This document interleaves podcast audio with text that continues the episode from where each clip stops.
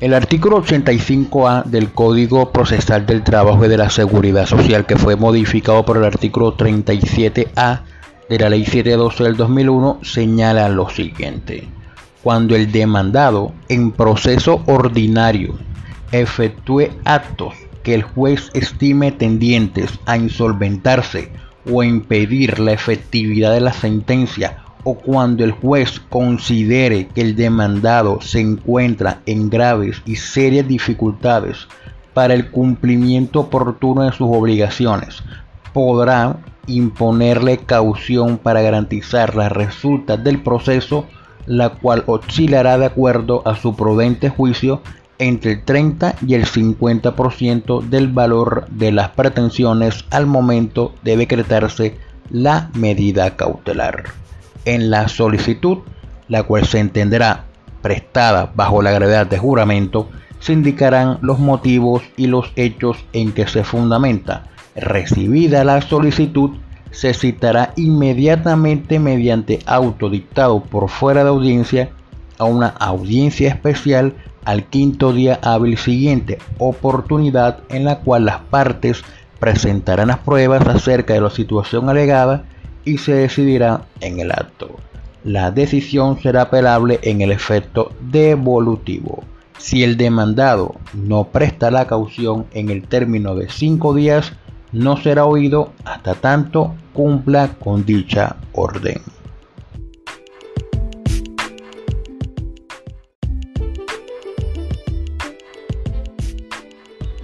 La Corte Constitucional, en la sentencia C043 del 2021, tuvo la oportunidad de pronunciarse acerca de las medidas cautelares en el proceso ordinario y ver la aplicación de decretar medidas cautelares nominadas en los ordinarios.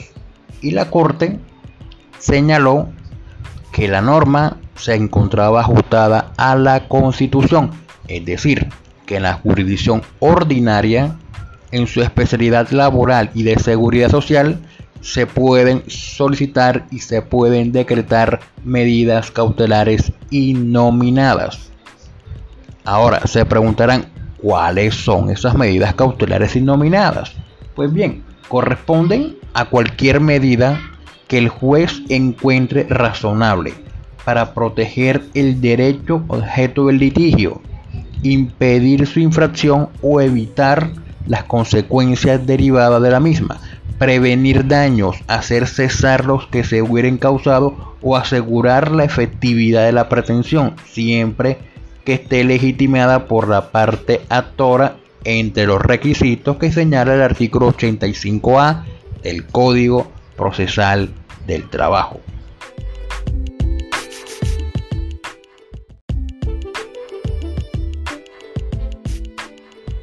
Dentro del proceso ordinario laboral se pueden pedir medidas cautelares. Ojo, proceso ordinario laboral se pueden pedir medidas cautelares atendiendo lo que establece el artículo 85A del Código Procesal del Trabajo con la modificación que se le introdujo en la Ley 712 del 2001. Señala tres causales de procedibilidad y gracias a la sentencia C 4.3 del 2001 también se pueden pedir medidas cautelares innominadas, esas que están señaladas en el artículo 590, numeral 1, literal C. Pero empecemos por el artículo 85A.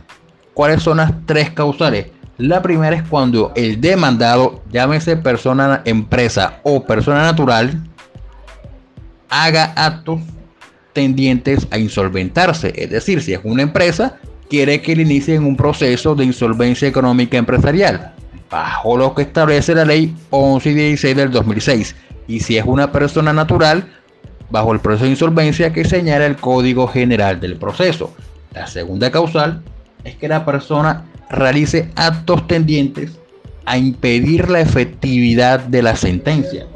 Y la, y la tercera causal es cuando se encuentra la persona demandada en graves y serias dificultades para el cumplimiento oportuno de sus obligaciones. Ahora, si ninguna de las tres causales se llega a demostrar, entonces habrá que demostrar algunas de las medidas cautelares innominadas. ¿Cuáles son esas medidas cautelares?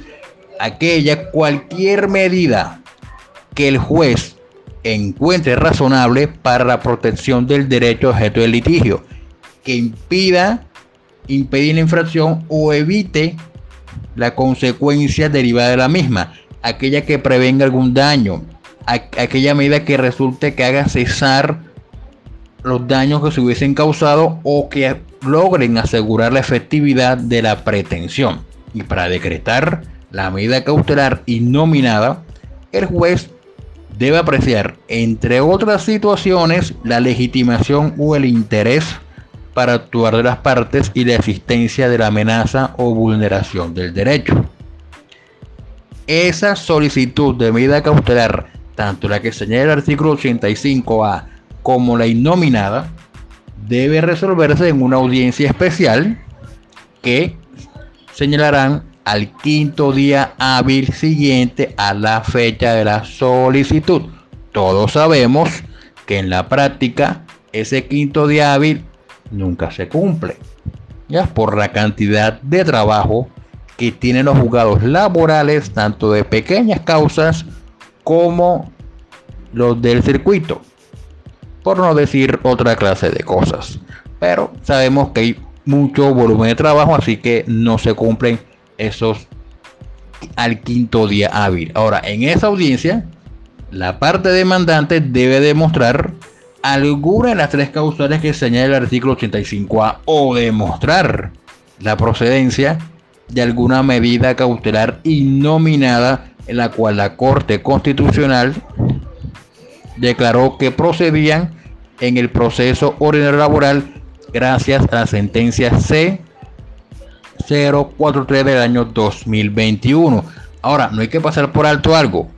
Y es que la Corte Constitucional exhortó al Congreso a que legislara, es decir, si otra ley laboral, otra ley laboral van a expedir, donde se establecerá un régimen de medidas cautelares acorde con las pretensiones que se tramitan en los procesos laborales y de seguridad social. Esa exhortación la colocó como máximo un año de la expedición de la sentencia C043 del 2021. Pero lastimosamente vimos en Colombia, donde el bendito Congreso no le para bola a las exhortaciones que hacen las altas cortes. Sabemos que va a pasar el año y los del Congreso no van a expedir la ley. Ojalá me equivoque y expidan otra ley laboral que hable sobre las medidas cautelares en los procesos ordinarios laborales y de seguridad social. Así que eso quería comentarle acerca de las medidas cautelares en los procesos ordinarios laborales. Ah, se me olvidaba.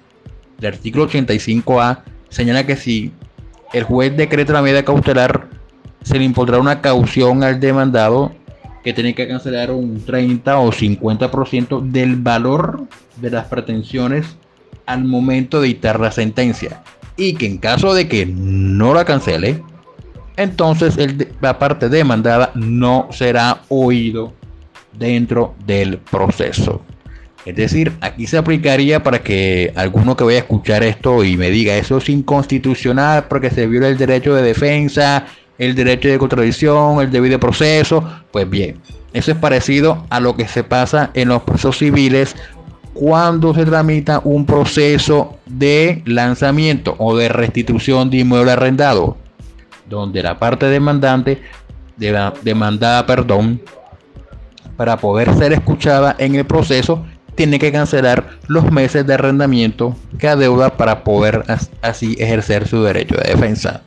Así que bueno, hasta aquí dejo el este esto acerca de la medida cautelar indómina si se puede en los procesos laborales, la medida cautelar en los ordinarios laborales se pueden pedir y las innominadas también, tal cual como lo señala el artículo 590, numeral 1, literal C del Código General del Proceso.